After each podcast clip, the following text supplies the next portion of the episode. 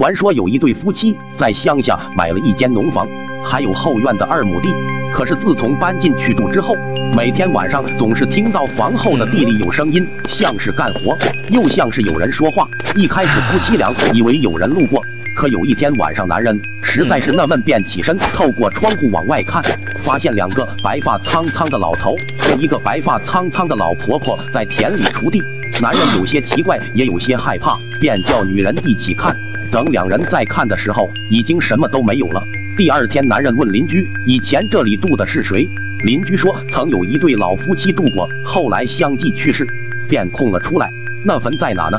就在后面的菜地边上。”男人听了感到害怕，便请邻居帮忙，拿了家伙找到了坟。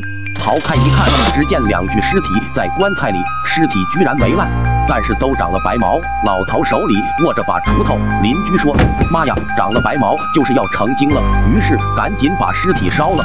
从那之后，晚上房后就再也没有异常的声音了。